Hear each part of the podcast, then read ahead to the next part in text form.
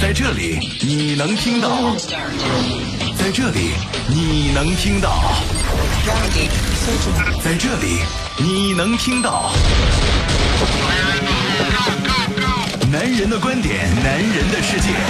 九七幺男人帮，男人帮，周一到周五上午十点，男人的世界由你做主，由你做主。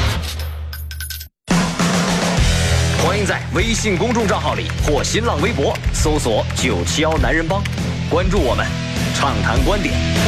男人的世界由你做主。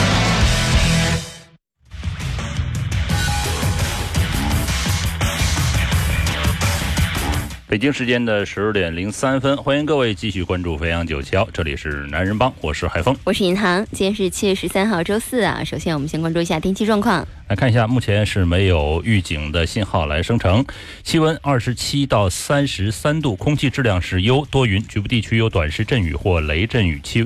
呃，刚才新闻说了啊，呃，中北部和人口的密集区最高气温可以达到三十四到三十五度。提醒各位，中北部和人口密集的区域啊。我们是什么部？呃，我们应该是腰部。呃，啊，是肾部还是腰部？我们是这个中间的位置啊。那不腰部吗？呃，东南风二到三级，相对湿度百分之六十五到百分之九十五啊。中北部，呃，我看啊。东西北北应该是在北站那边，嗯，然后就是这一线了，应该是啊，嗯，呃，如果大家想知道具体的，可以看一下深圳气象台的网站，可以看的它的那个什么那个分布图、分布区域啊，嗯，呃，全市温度是二十八度到三十二度，北站是三十四度，我们单独报一个，不一定是北站了，就是北，开玩笑北站是这个北的地方啊。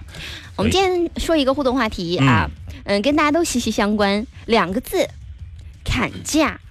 砍价其实呢，好像早在，我想早在远古时代嘛，早在什么时候？大学时期是砍价是最最失败的。那最失败的，我以为因为每次砍完价呢，老板，顺利的是很爽快的说好吧，我就觉得砍价失败了。之前我记得小的时候，我妈也是教过一个砍价的这个秘籍。嗯，呃，首先先拦腰砍，拦腰砍，就比如说一百块，先问你五十卖不卖。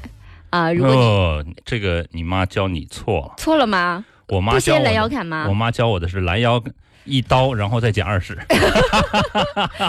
这就看出来谁更狠了。呃，然后呢，就问你卖不卖嘛？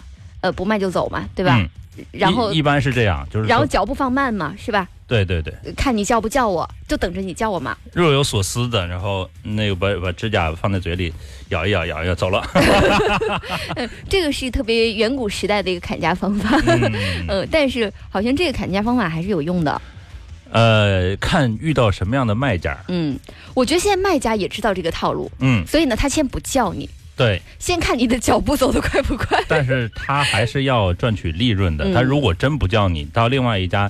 现在同行是冤家，另外一家说八十八十啊，好，那八十一刀四十，然后再减二十二十了，不要钱算了呗。其实再找你行吗？这种砍价呢，一般不会存在于经常存在于日常生活当中，嗯，会存在什么呢？出出去旅游、出去玩到景点这样的地方，你才就是这么大规模的砍价。平时比如说你你跟你们家这个旁边的菜市场的，嗯啊，经常买菜的人是你。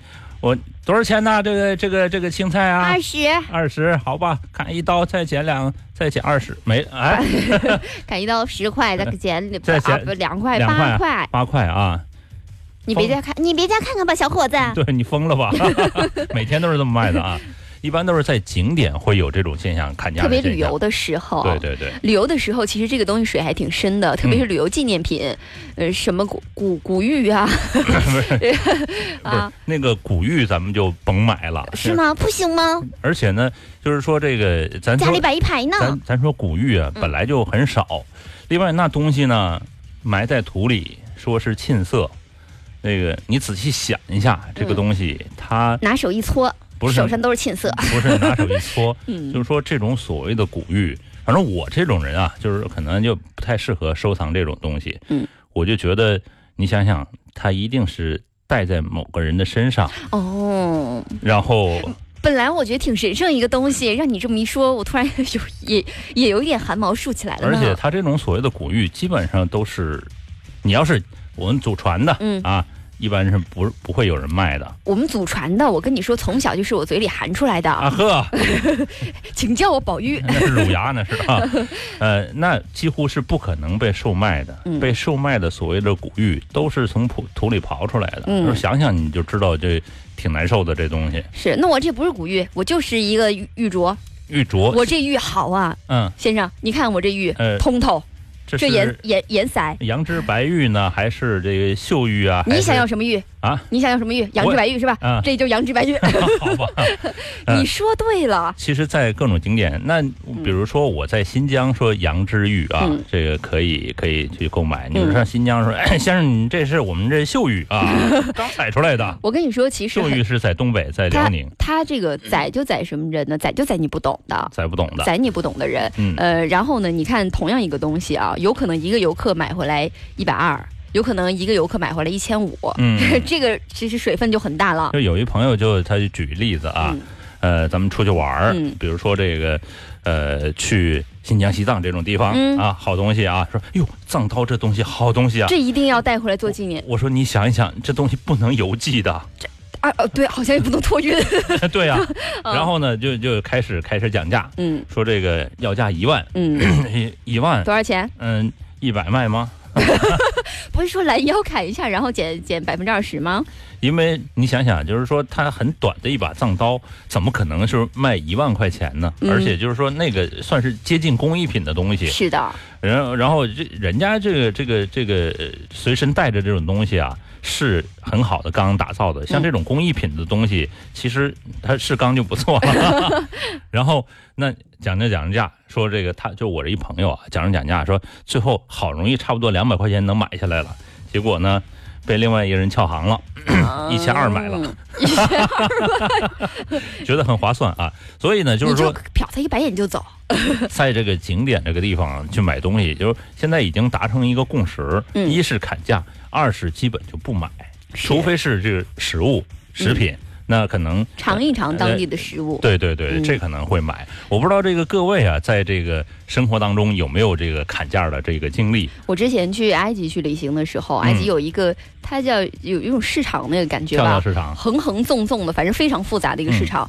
你就走吧，从第一家开始。撒话撒话啊，撒话啊，纯埃及撒话啊。这这怎么东北大哥去卖的呢？但是我跟你讲，他那里的人真的会讲，呃，中文跟粤语，哦，可神奇了呢。然后他跟你讲价的时候，他他中文就会说几句。好评了，好评了，好评了啊！比如说，比如说这个东西，呃，五十，嗯，他就说五十，no no no，呃，六十，他就会说六十，其实他其他也不会说，你就说三十，他 no 三十，嗯。四十，就是你们俩讲价就只说数字啊，就这样的。我以为老塞好评啊，不 不是讲那么复杂的，他只会讲数字。但是你从第一家逛起，比如说第一家你看一样东西，你一百块钱讲价讲了半天，讲到五十，你觉得哎呀好便宜了，我都讲到五十了，拦腰砍了，成功了。嗯，你就想说要不买下来吧？你逛到最后一家应该就二十，就你别往后走，你往后走越走越后悔。就是买完转身就走。而且他还有一个销售方法，我觉得真的害怕呀，真的害怕。就是他那个卖有一种手工造的玻璃，呃，琉璃就是，我也不知道它是就玻璃，其实它是放香薰用的，说以前埃及艳后用的。然后呢？它这个玻璃是是漂亮的，我承认。但是它的销售方法呢，就是把这玻璃拿到你面前，拿火烧，告诉你这个烧不碎。你看我放摔也摔不碎，烧也烧不碎。我就想说，你如果一旦在我们面前弄碎了，你说是我弄碎的，我是不是非要买不可呢？那转身就走了。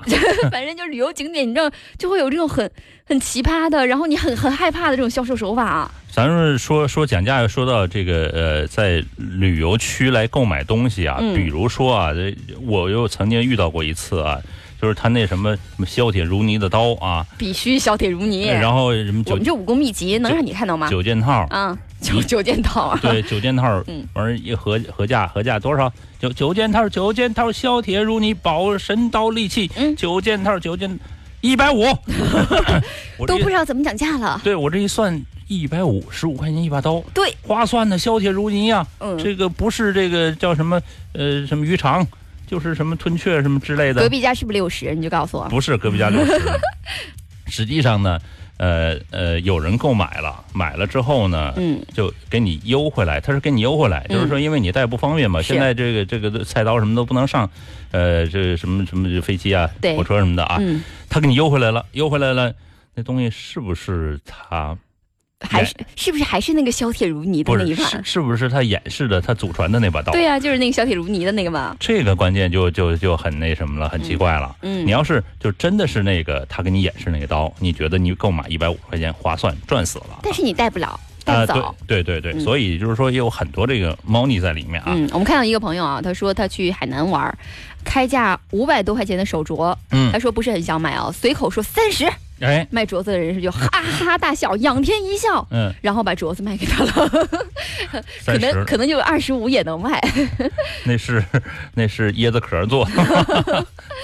嗯，呃，另外呢，就是说这个有的时候呢，你讲价的时候，你就站在那儿，你这犹豫不决，你你就。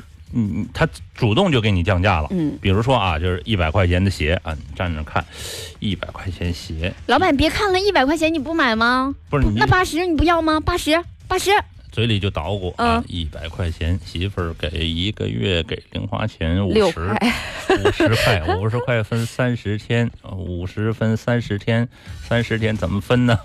到底买不买？十几块啊？到底买不买？老板就说：“哎呀，你就这么磨叽，来来，六十，六十，六十啊。”然后你再砍一刀，估计就够了。就再磨叽一会儿，是吧？来看看微信公众平台怎么说的啊？这个有朋友说了，说善于斗嘴，不善于砍价啊。这个，呃，生日过得很悲催，这挨挨不上啊，居然在高烧中度过啊！祝你生日快乐！祝你生日快乐啊！呃，另外呢，真有把这个玉玉石给拍出来的啊。你这老板，你这多少钱啊？呃。他应该是做玉石生意的吧？是不是？这个我印象中，这个朋友是做玉石生意的。你是不是在景点卖呢？哎，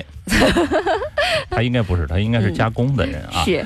另外有朋友说知道一些砍价的方法，但是不喜欢砍，拉不下面子啊。挣的就是你这种人啊。挣的就是你这种人的钱。哎，我们这有一个祖传的宝刀啊，指甲刀，你要卖吗？八千八百八十八。是从明代明代传下来的。仅需八千八百八十八。哎，朝阳。现在听节目想说是不是转错台？朝阳说了说说。说到砍价啊，跟你们说个很好笑的砍价经历。哈哈哈哈哈！一次和朋友去买东西，本来已经跟店家说好七折的，结果朋友悠悠的来一句：“九折卖吗？”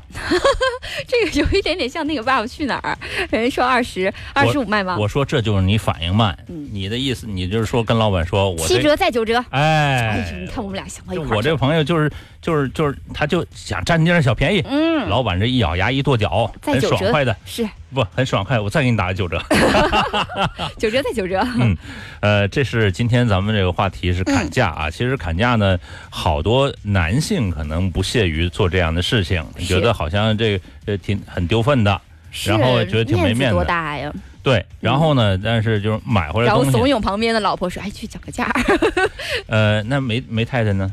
梅太太怂恿旁边这个陌生女人说：“哎，过来帮我讲个价。”好吧，由由此成就一段姻缘啊，这是不可能的。其实现在网购越来越多，好像讲价这个事情离我们越来越遥远了。你试过在淘宝上讲价吗？我还真没有。哎，淘宝上我一直觉得不能讲价啊。哈哈哈那个，咱们进入男人车世界，然后我们看看讲价的消息是吧？好，我们进入男车世界啊，看看汽车方面的消息。Stand by formation，男人车世界，车世界。男车世界呢？我们首先来说一款车叫 E-Pace，大家应该知道这个捷豹的 F-Pace 嘛？嗯，这个是定位略低于 F-Pace 的捷豹的另一款产品。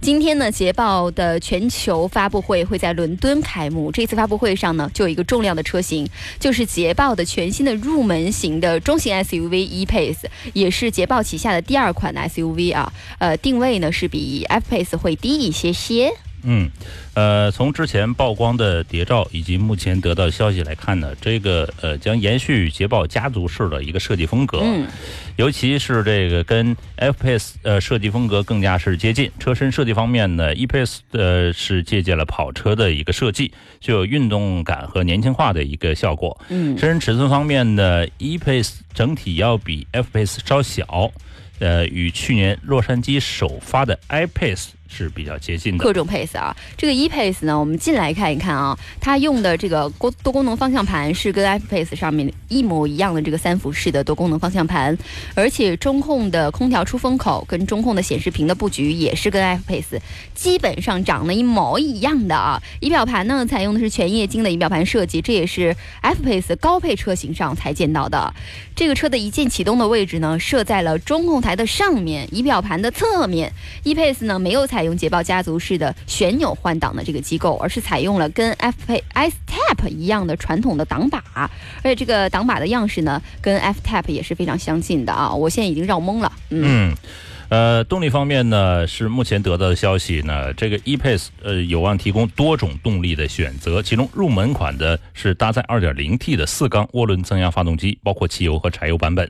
此外呢，插电混合动力呢，纯电动车型也有望被推出。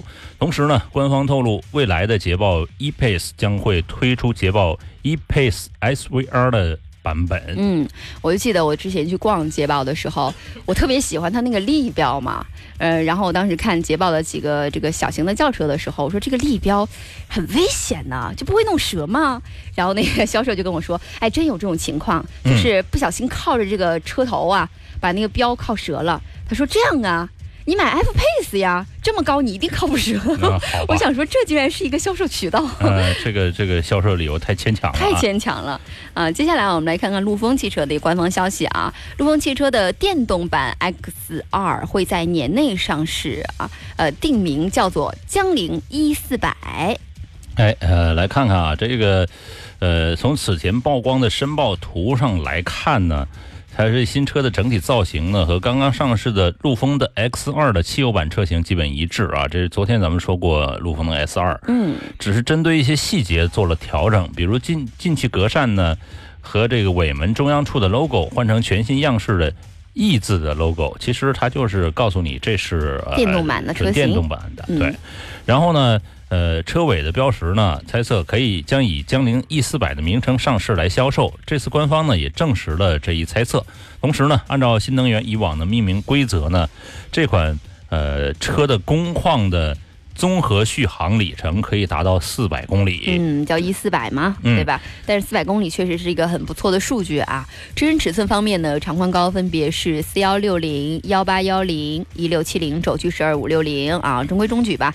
动力方面呢，这个车搭载的是一台一百二十二马力的驱动电机啊。那更多关于这个江铃一四百新出的这个小伙伴的消息啊，我们会持续关注，但是年内会上市。嗯，但是提醒各位啊，刚才说的四百公里。是工况条件下啊，这个就，但是也提醒大家哦，所有的车品牌都是工况条件下，对对，嗯，都是工况条件下啊。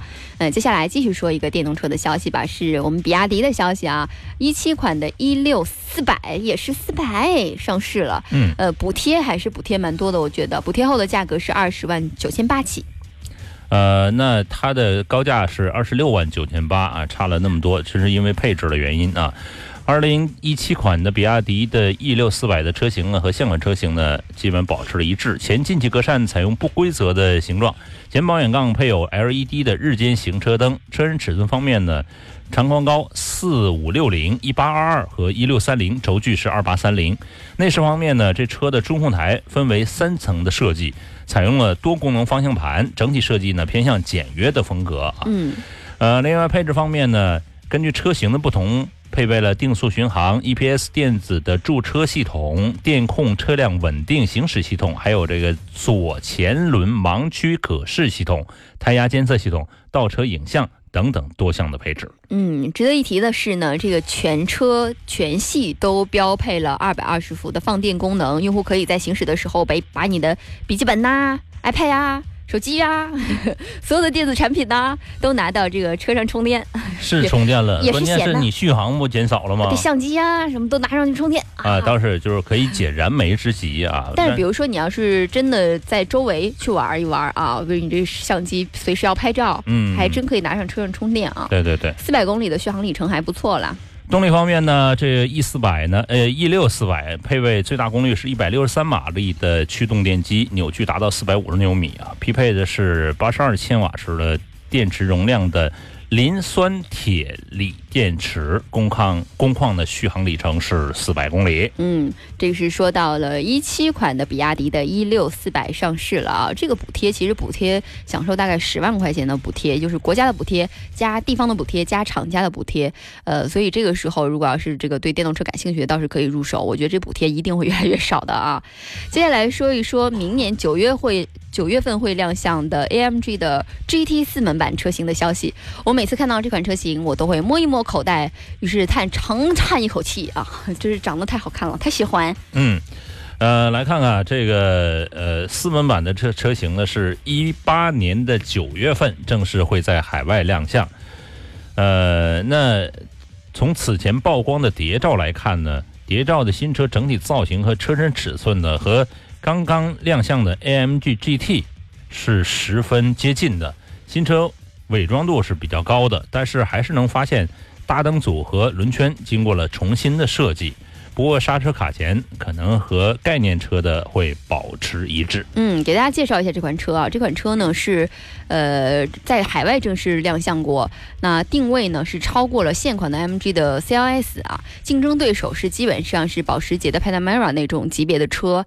从侧面来看呢，它整个还是一个三厢的造型，但是能看到低柱的造型跟概念车还非常非常的像，所以我们判断有可能这个是伪装啊，真正的量产车。觉得啊，我们觉得应该是还是掀背的设计啊，这个可能性比较大。尾部来看呢，相比于概念车的中置中出的排气设计呢，谍照是用了双边四出的排气布局。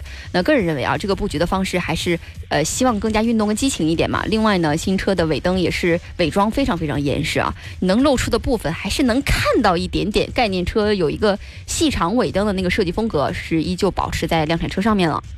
嗯。呃，这个动力方面，咱们来看一下这个外媒的猜测呢。新车预计将提供 4.0T 的 V8 的发动机，最大功率可能会达到612马力，峰值扭矩可能会达到850牛米，这接近卡车了啊。此外呢，这个新车呢还预计将推出混合动力版本。动力由电动机和一台 4.0T V8 的发动机来组成，最大功率可能达到816马力。嗯，这款车有可能在2018年的九月是正式的推出，就是明年啦啊！我们摸一摸口袋，于是看下面一款东风风光的 S560。这个这个跳跃太大了啊！呃，S560 也比较快啊，十月份会上市了。这次我们得到的消息是一共搭载两款动力。呃，也是一个全新紧凑型的 SUV 吧。确实，这个市场还是越来越紧张了啊。在这个动力方面呢，搭载的两款发动机是 1.5T 以及1.8升的自然吸气，两个发动机可以选择。嗯，呃，那这个从这个谍照来看呢，它的这个东风风光的 S560 呢，采用全新的外观的设计，呃，这个。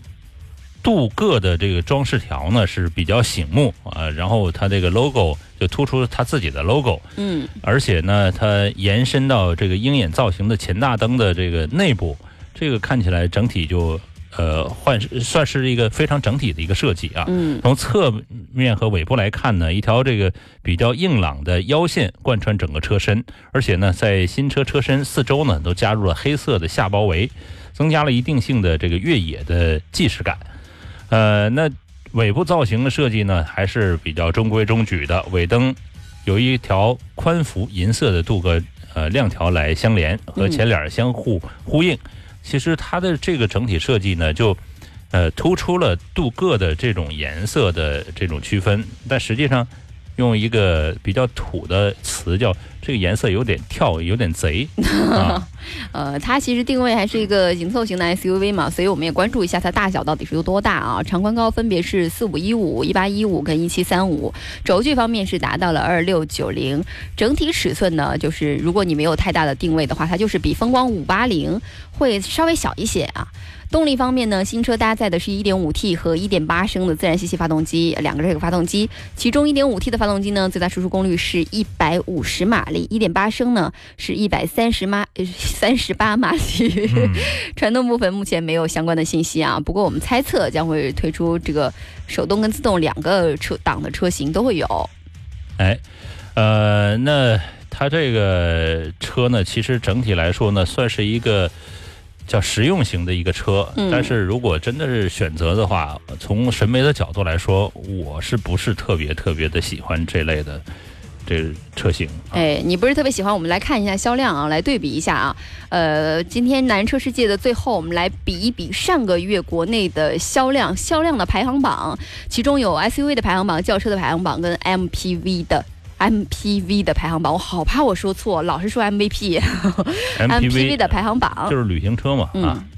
呃，打游戏打多了，你知道特别容易说成 MVP。这是中国汽车工业协会呢公布的这个报告啊。呃，来看看啊，这个排行榜，呃，第一位啊，哎，我首先先跟大家来说一件事，倒着说吧，好不好？好，好，第十位开始说，因为其首先说一件事情啊，大家一直觉得是不是这个卖的不好，但是看到六月份的数据啊，呃，销量还是一直在增长的，哎，哎，呃，来看倒着说啊，这个荣威的 RX 五。排名第十，对，长安的 CS 七五。SUV 的排名第九，呃，昂科威。第八，奇骏第七，本田的 X R V，X R V 竟然排第六，我以为能排排进前五的。这个我没想到啊。哎，另外博越，博越是排名第五，途观，途观第四，宝骏。第三，五。幺零啊。哎，一二是传奇的传奇的 G S 四，嗯，是排名第二。然后哈佛的 H 六居然是 Number One 冠军啊！还有这个 SUV 的排行榜，还有一些这个轿车的排行榜，我们在广告之后来跟大家来公布啊！我们的九霄男人帮的微信公众平台实时为大家来公开。广告之后再见。在这里你能听到，在这里你能听到，在这里你能听到。男人的观点，男人的世界，九七幺男人帮，男人帮，周一到周五上午十点，男人的世界由你做主，由你做主。欢迎各位继续回来，这里是飞扬九七幺带给您的男人帮，我是海峰，我是银行。来看看微信公众平台啊，有朋友说了，现在基本都网购了，买的多或者价格高的会砍价，感觉这个时间成本挺高，挺高的。呃，没有现实中买东西砍价的性质高啊。嗯，这个是我们今天说的互动话题啊，两个字砍价啊。嗯。呃，因为也说到了，现在网购越来越多，好像砍价这事儿离我们越来越遥远了呢。嗯。呃，刚才呢，M K 说了，说刚才汽车销量排行榜是不是搞错了？广告之前读的应该是 S U V 的排行榜啊，不是 M P V 的。我们没有说是 M P V 的呀。S U V。我们本来说的就是 S U V 的呀。对啊，对啊，说的 M P V 是说 M P V 排行榜在后面再说的。对。嗯。嗯，其实呢，这个 S U V 的排行榜里面前三。名还是这个大多价卡价格是在十万以内的偏多啊！你看，想法阿福的 H 六啊，这价格就差不多十万多一点，十万出头，最高高配到十四万多，它低配可能八万多起啊。呃，另外呢，GS 四呢也是九万多起到十六万这样的一个价格区间，宝骏的五幺零就是五万多五六万块钱这样的一个价格区间啊。这是 SUV 的前三名，前三甲。那这就看出了大家的消费的这种呃理念是什么样子，要不就是比较便宜的，然后呢，要不就是它的性能是比较突出的，比如 GS 四，其实呃传奇的这个 GS 系列呢，它的呃性价比是相对来说是比较高的，是看起来 看起来像特别贵的车，然后呢，你看我们比较看好的像本田的 XRV 啊，像奇骏啊等等这些车排的呢也算前十名吧，但是就是。排到第六、第七啊，价格基本是在十五六万左右，像奇骏已已经可以二十万以上了啊，这个价格反而真的要排到五六名、六七名之后了。对，因为现在人越来越实际啊，嗯，越来越实用化。呃，一个代步的车没必要投入那么多啊。嗯，说说轿车吧，轿车的排行榜。轿车的排行榜，轿车呢，其实呃，这个也是比较出乎我的意料之外的。来，第十名。呃，第十名，第十名迈腾。哎，第九，第九思域，第八名零度，第七名福睿斯，第六名速腾，第五名捷达，第四名 Corolla。前三甲呢是这样的，第一名是英朗，嗯，哎，第二名是朗逸，第三名是轩逸，都是小型一点的啊，紧凑型一点的车，反而排的特别前面。对。呃，然后呢，呃，居然卡罗拉是排在第四位，我我以为在我的印象当中，它肯定会进入前三甲。关键在我们的印象中，满街都是卡罗拉。对，而且呢，你看，就是大众品牌的这个车是呃占了几个位置，捷达、速腾、朗逸，嗯，迈迈腾，嗯。你看，它就是还是卖的比较好的，在中国的市场上啊。嗯，但是这个顺便说一下啊，这只是上个月的排行榜，六月的排行榜也不能完全代表说这一整个一段期间的这个趋势吧。嗯嗯。呃，另外呢，刚才那位朋友提到的不是说 MPV 嘛？来看看 MPV 的这个呃排行榜啊。首先也是看第十名，这个叫捷德，哎，第九名。嗯，欧尚，第八名。呃，灵智，哎，第七名。呃，咱们说说清楚啊，这个灵是 那个呃，就是呃，三叫菱角的菱吧？是。然后智慧的智，不是那个凌志。三零点七。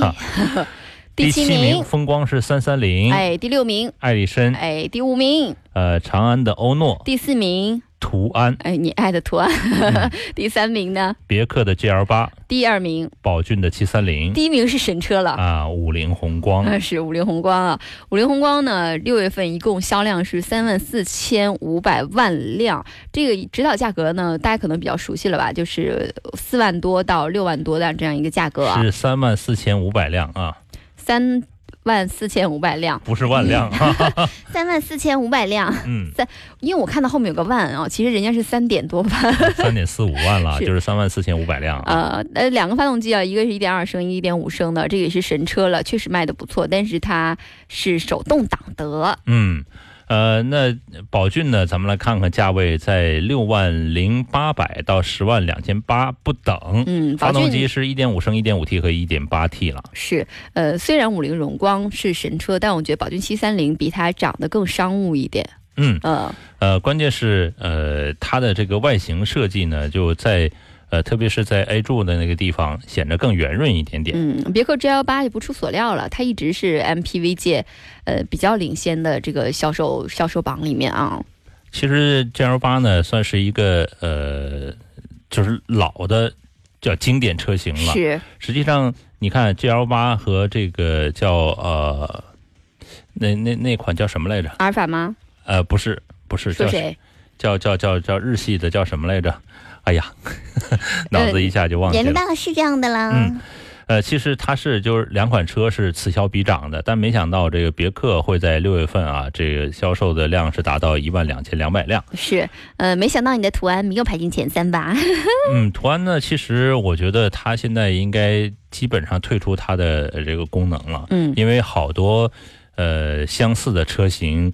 已经占领了它的这个部分市场，包括它本身的呃，就其他系列的车型呢，也会让它的这销量来受阻了。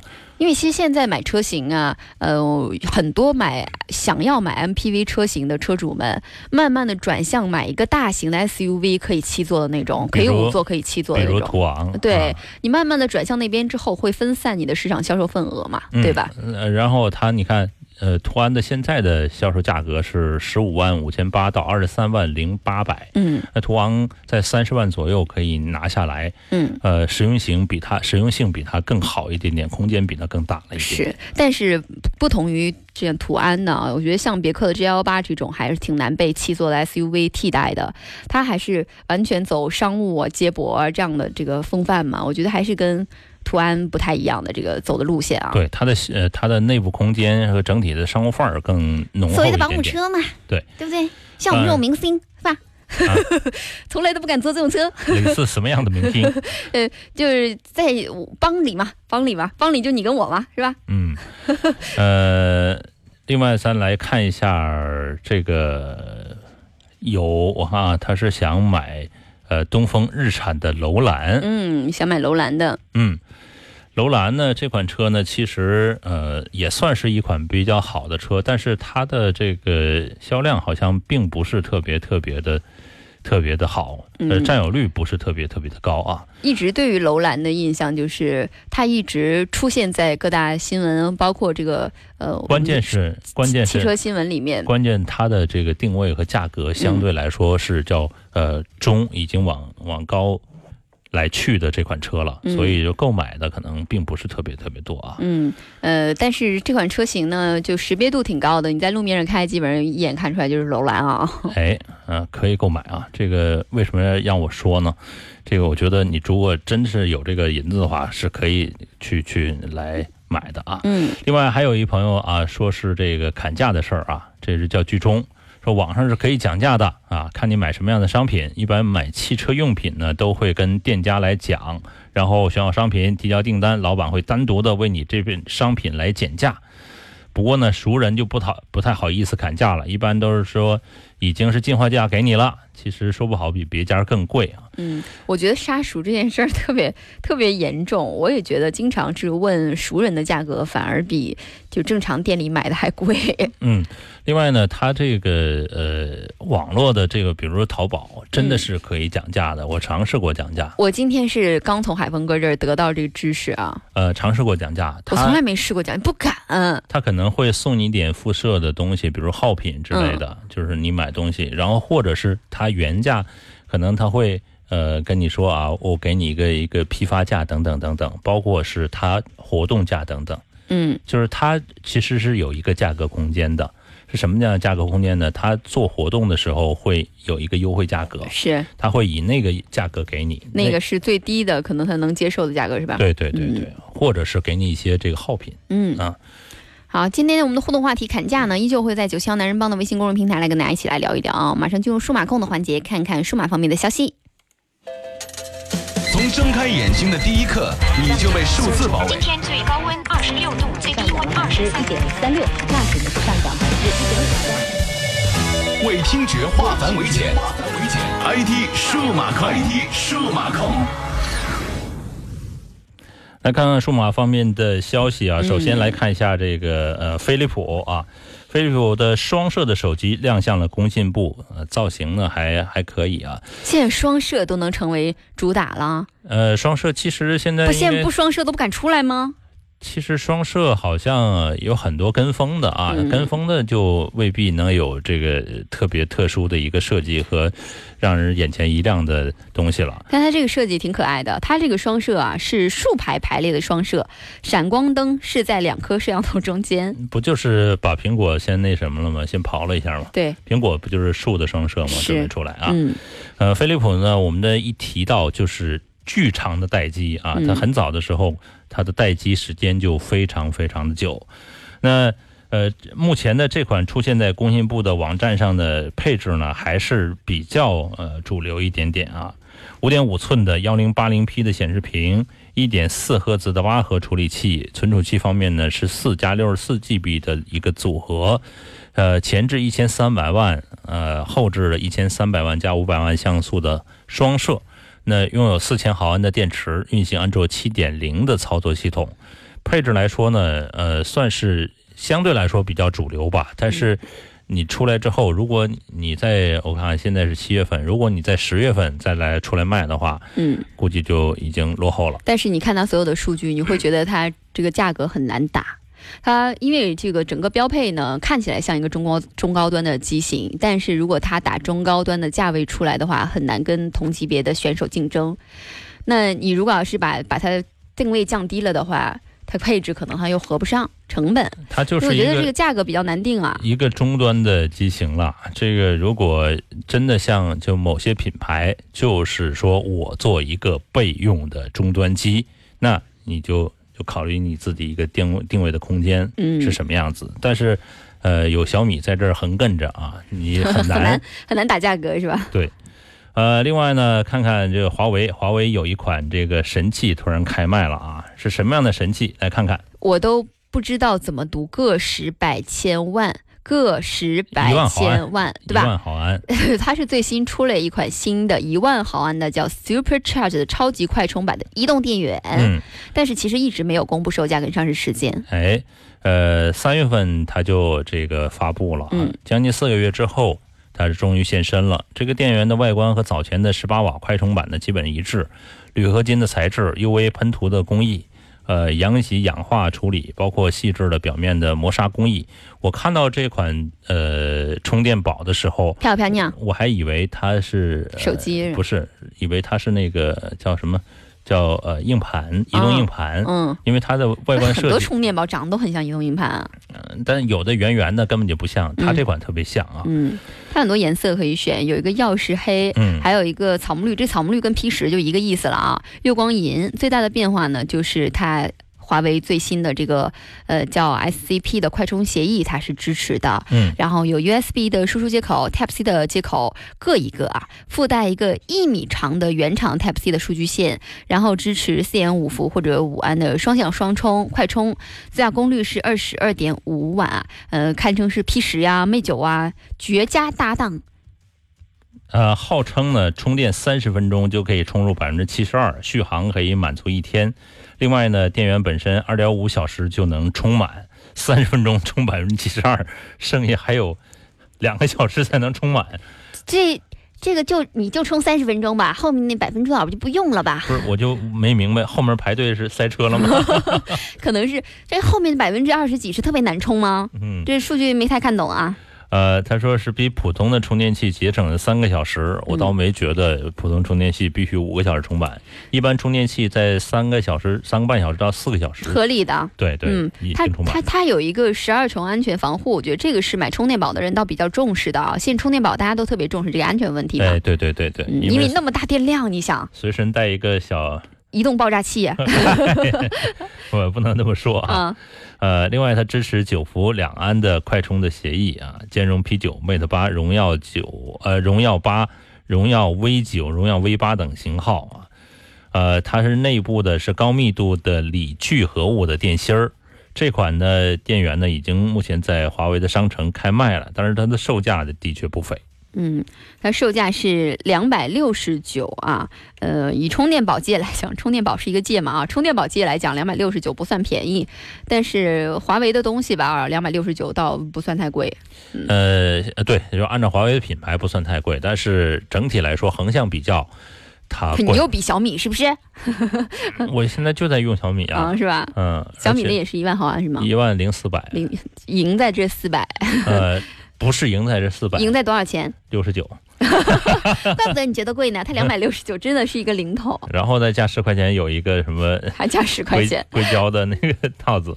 我们有一个一米长的原厂 Type C 数据线白给你的呢。是这个快充呢，现在呃算是一个主流了。我不知道小米最近没怎么关注啊。如果这个小米出了，我我相信它估计在一百五到一百八之间。嗯，是一定是比这个价格便宜，这大概一半左右的。来说一下这个苹果开学的促销季啊，这是在美国的，不是在国内啊。嗯，呃，苹果呢正式公布了今年开学返校的促销活动的详情。嗯，我们以前上学的时候买苹果的产品一定都回学校买，因为学校的那个电脑，呃，上的官网买的就便宜。哦，嗯，它是那个网络可能是给学校一个专门的网络可以购买便宜嘛，学生价。嗯嗯，呃，限购吗？不限购。不现代，认识晚了，认识晚了吗？我那时候就做代购的生意吗？难道？来看看啊，这是在 Apple Store 上购买这个 Mac 和呃 iPad Pro，嗯，会赠送呢一个耳机啊，这个耳机还是这个有名的品牌 Beats 啊，啊，然后呢。iPhone 呢是没有任何的优惠的活动的。嗯，我们上学那个时候也是买那个呃电脑，嗯，永远都送 Beats 耳机，就在想 Beats 耳机怎么就那么不值钱呢？就就就是啊，它那好像最起码都都得六百到七百起吧。嗯，我们上学那个时候那个电脑啊，卖的电脑本身就打折。这样，这个品牌被苹果收购了。是，我知道。对对对。啊，呃，本我我上学那时候收购了吗？没有。那为啥他也送呢？这是后来关系好了，后来收购的。嗯嗯，反正一直就是以那个学生价格是有折扣，加上送一些乱七八糟的东西哈。嗯，除了有硬件上的优惠啊，这个苹果还为学生用户准备了很多软件的套装啊。呃，当然，在国外来使用这些软件都是付费的啊，不像我们这装了就完了。哎，最后再我们来说说 iPhone 八吧啊，呃，最后其实这个也有一些内部的消息，也不知道准不准确。嗯，呃，iPhone 八呢，开卖时间是有一个曝光，呃，上市时间有可能要延后一个月，一直在说延后一个月，到底会不会推迟？我觉得这个上市时间这个事情就是一个迷雾弹。最后说我我会推迟啊，我真的产不出来。但是准确的、准时的呈现到了你的面前，有没有很惊喜？其实你本该做的事情。我觉得它可能会推迟，因为呃，我猜七 S 这代产品应该还有。嗯。呃，而且现在已经是七月份了。七 S。对，七 S 应该还有。就是说，也就是说，可能是上市的不只是八这一个产品。对。应该还是有七 S。然后呢，那八一定是产能。不够，而且它用的是双向的啊。从目前曝光的情况来看，双向的玻璃的背板和这个面板嘛，对不对？嗯。所以它的这个技术工艺可能要求的更高。嗯。那它，我觉得就产能会会不够。嗯。一开始产能不够，是。所以它上市最终面试的时间未必能够。很快，嗯，这个也是我们根据 CNBC 的一个报道啊，收集了非常多的绝密的内幕显示，多么绝密，特别是富士康的内部显示。啊，好吧，呃，九月份的这个 iPhone 八的发布应该是会推迟，而且呢，苹果现在面临很多问题啊，呃，iPhone 八的产率迟迟是没有改善，而且很多的核心的零部件的良品率确实是不高啊，比如说。他想要做的这个屏下指纹识别，到底能不能做出来？这个真的就已经真的吗？确定了吗？但我绝密内部显示啊，绝密的。呃，这个屏下指纹识别呢，其实就之前呢，就跟涛哥聊的时候啊，他就说过，他很担心这个这个东西的实现，因为他如果没实现，人家 vivo 实，哎，这 OPPO 还 vivo 啊，反正 OV 一个里面实现了，多多多丢人呐！这也没有什么丢人的啊，这因为。呃，让我们这些果粉们怎么想？你看啊，苹果它在万一变成微粉怎么办？在后来的几代产品，比如在五、在六六之后的几代产品，嗯，它的最新科技不是第一个拿出来的，嗯，但是它拿出来都是有品质保证的，包括它的。Apple Pay，对，嗯，就是说它拿出来之后就一定是非常保证的一个品质，而国内的某些厂家呢。我得到了这项技术之后呢，很急于的把它推出，是大家是抢占先机，尝尝了心，但是并不是做的最好的，因为咱们就拿指纹识别这一项来说，嗯，呃，指纹识别苹果做的还是。比较好的，它的识别率相对来说还是比较高的，跟识别速度。对对，Hope so。那其实呢，iPhone 八的软件开发上也是有一定的问题的，比如说最关键的就是这个无线充电啊。我们之前讲过很多它的这个无线充电能不能实现，或者是说第一批产品能不能实现的问题，包括它的 3D 传感器的软件都有很多很多问题。这些问题到底能不能及时的解决，都是它发售之初重要缺位的有可能的这个原因啊。嗯。呃，那不管怎么说，这个七月份这已经马上就快过一半了啊，马上就到了这个八月份。八月份呢，如果他没有详细的消息，比如说七 S 出来，那我们就应该差不多应该确定它应该推迟了，因为因为现在所有的消息都在推这个 iPhone 的八，七 S 好像没有任何的消息，我不知道这就是苹果的这个策略是怎么做的。那年推出了五 C 是吧？然后呢，今年的七 S 又没有，直接进八，是因为十周年的原因吗？因为搬家的原因吗？不知道啊。呃，等它具体的消息出来，虽然这个消息呢，有很多消息都是在网上流传的啊。嗯，但是很多消息会说 iPhone 八的起初会被市场炒得很高啊，我觉得倒也不是不可能的。嗯，呃，另外再来看一个科技的一个发展啊，就是谷歌神经网络翻译技术啊。呃，目前呃出来了，它是一个革命性的改变。呃，机器翻译领域呢，谷歌翻译一直处于技术的一个领先的地位。经过长达十一年的一个发展，目前谷歌呢已经成为全球性的一个产品，可以提供一百种语言，覆盖全球九十九个百百分之九十九的网民。嗯，呃，每天会提供十亿次次的这个翻译。当然，这个谷歌的数据啊，他们是引以骄傲的了。呃，那谷歌翻译的目标是利用这个机器。学习消除语言障碍，就还是这个 AI 的问题嘛，就是让它一个学习，就有点像 Siri，现在开始要学很多东西嘛。呃，Google Translate，我觉得它一定的方向就是让它去更人性化的学东西，更人性化的跟我们交流，更人性化的让你出门带着它的时候，好像带一个随身的翻译一样。其实呢，就是最重要的就是一个即时翻译。在网络上曾经看过一个视频，说是一个呃叫呃即时的翻译器。嗯。在测试的时候还是比较好的，但是在实际使用当中还是有诸多的问题。比如说，这个一个外国的小伙子，他好像是讲的是意大利语，还是讲的是什么？是英文？我忘记了。他去买烟，嗯，比如说这个啊，当然这个不提倡吸烟啊。是有一种呃万宝路，呃，在我们经常的叫呃薄荷的味道的那种万宝路，嗯，或者叫什么？叫爆珠，嗯啊，然后他形容了这个烟，结果呢，这个翻译器就没有说出万宝路的这个烟和这个烟的名字，他就把这个所有的东西都解释了一遍，带有滚珠的。什么什么什么什么什么？但是我觉得这也是为难我们的 Google Translate 了。你这就好好说的是哪个烟得了呗，还非要为难人家，人家不是猜猜猜。但是它的这个 AI 设计应该有一个叫智能联想的一个东西。现在很多输入法都智能联想。它现在呢，最需要做到的是什么呢？呃，Google Translate 一直以来最大的问题就是语序的问题。嗯。因为我们各国语言呢，虽然是可以实时翻译，但语序都不一样，顺序不一样。对，呃，你怎么治前置后置的各个国家的语言全不一样。一样，所以你怎么能通过一个高端的学习方法，让它的顺序是对的？我觉得这挺重要的。咋就不能变成人脑呢？要不听不懂。嗯，好吧，这个以上呢就是今天节目的全部内容了。嗯，接下来这首歌要送给各位啊。哎，牛奶咖啡的《越长大越孤单》，明天见吧。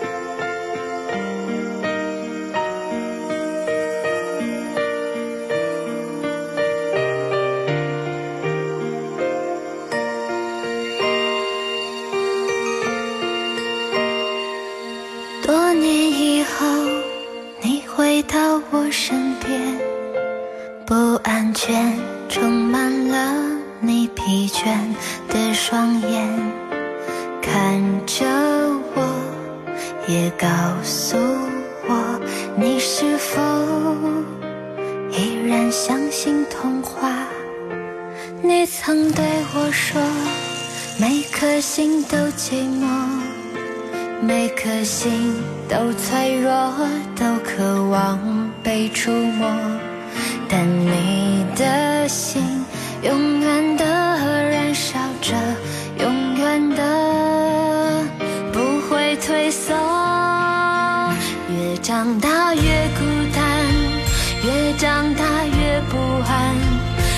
不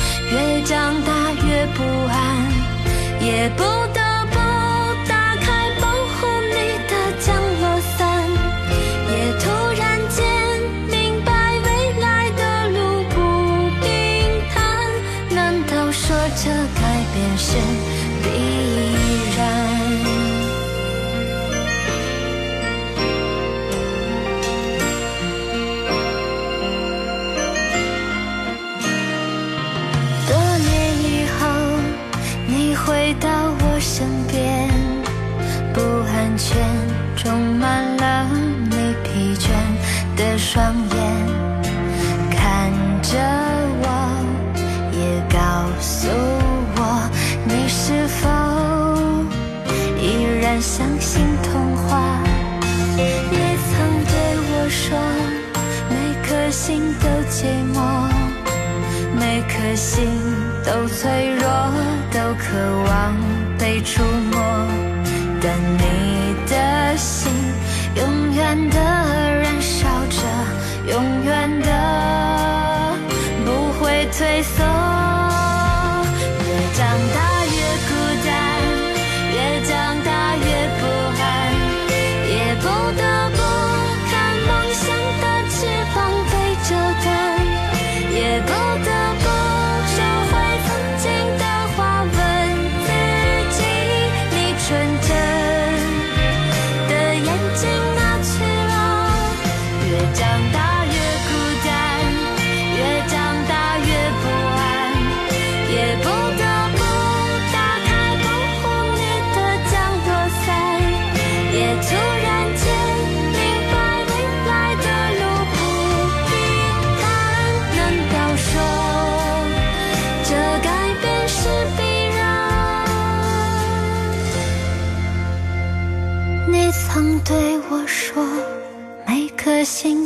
寂寞，每颗心都脆弱，都渴望被触摸。看着我，也告诉我，你的心依旧让。